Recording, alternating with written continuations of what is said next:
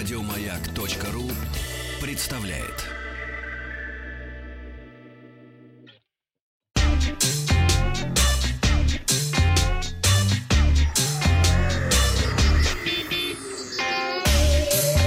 Страна транзистория. Добрый день, новости высоких технологий, но сначала посмотрим на голосование ВКонтакте. Вчера я спросил, смогут ли электромобили в ближайшее время вытеснить привычные автомобили с двигателем внутреннего сгорания.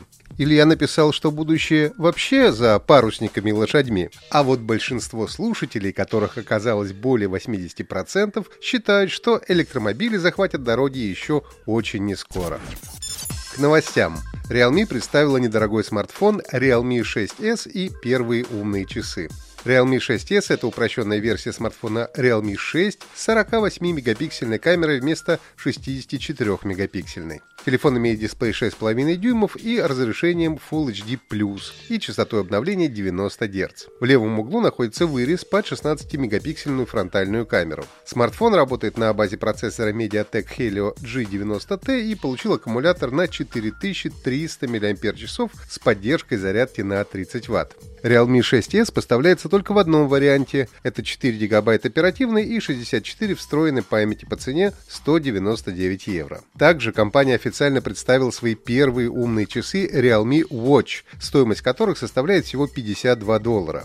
Новинка получила квадратный экран с диагональю 1,4 дюйма с разрешением 320 на 320 пикселей. Часы Realme получили пыли и влагозащищенность по стандарту IP68, а это значит, что в них можно спокойно принимать душ и не бояться дождя. Кроме всех базовых функций, привычных пользователям, часы могут круглосуточно отслеживать пульс и анализировать уровень насыщения крови кислородом. Продажи умных часов должны начаться уже 5 июня. Компания Vision Semicon совместно с корейскими учеными разработала роботизированный комплекс, который в условиях коронавируса может заменить часть работников кафе. Комплекс состоит из манипулятора, который готовит до 60 различных напитков, а также мобильного робота, который развозит готовые напитки внутри помещения кафе. Посетителю нужно на входе выбрать на терминале тип напитка, и через несколько минут робот сможет доставить до 6 порций одновременно. В ходе эксперимента было определено, что на выполнение одного заказа уходит не более 7 минут. Робот, доставляющий напитки, использует элементы автопилота и способен сам определять оптимальный маршрут передвижения. Для обслуживания двухэтажного кафе, оснащенного таким комплексом, достаточно одного кондитера, который следит за чистотой в зале и восполняет запасы ингредиентов. Разработчики комплекса планируют оснастить им еще 30 кафе в Южной Корее уже до конца этого года. Сегодня спрошу ВКонтакте, а вы пойдете в роботизированное кафе? Да, это круто и современно. Нет, лучше обычное, где можно пообщаться с персоналом. Компания Logitech G представила механическую игровую клавиатуру Logitech G915 Lightspeed TKL, которая является укороченной версией G915 без цифрового блока. В клавиатуре используются механические игровые переключатели низкого профиля, тонкий дизайн, беспроводная технология Lightspeed и RGB подсветка. Устройство может работать без дополнительной подзарядки до 40 часов. Механические переключатели, используемые в Logitech G915 Lightspeed TKL, вдвое меньше оригинальных в высоту, что ускоряет срабатывание клавиш на 25%. Ну а кроме того, за счет этого клавиатура получилась тонкой и компактной. Беспроводная механическая игровая клавиатура Logitech G915 Lightspeed TKL без цифрового блока будет доступна в России уже в июне этого года. Обновлен рейтинг самых продаваемых консолей в истории. Ресурс leonbonds.com собрал подробную статистику по продажам консолей по всему миру. По данным на конец марта этого года в мире было продано, только вдумайтесь, 1 миллиард 560 миллионов игровых консолей за все время их существования.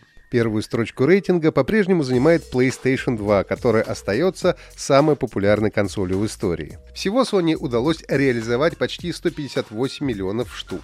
Nintendo находится чуть ниже со своей консолью Nintendo DC, продажи которой достигли почти 155 миллионов. Третье место занимает Game Boy, который разошелся по миру тиражом почти в 119 миллионов экземпляров. Актуальная PlayStation 4 заняла только четвертое место, ее продажи достигли почти 110 миллионов копий. Ну а на пятом месте оказалась самая первая PlayStation. Некоторые компании устали проводить видеоконференции в Zoom и переместились в ковбойскую игру Red Dead Redemption 2.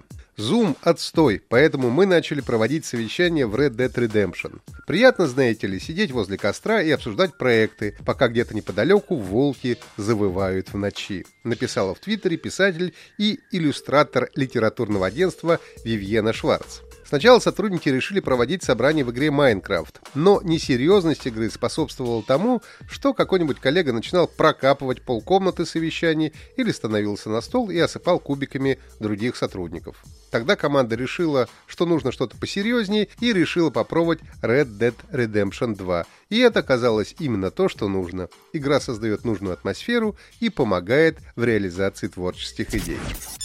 Вчера я спросил, как называется частная космическая компания, которую Илон Маск основал в мае 2002 года. Первыми компанию SpaceX назвали Николай Дерновский из Москвы, Дима из Тюмени и Юрий из Астрахани. Поздравляю!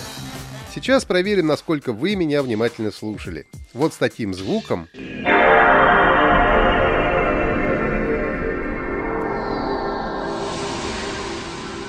Стартовала игровая консоль, которая вышла в 2000 году и выпускалась почти 13 лет, и сегодня по-прежнему является самой продаваемой в мире. Вам нужно на WhatsApp или Viber плюс 7 967 103 5533 написать, о какой консоли идет речь.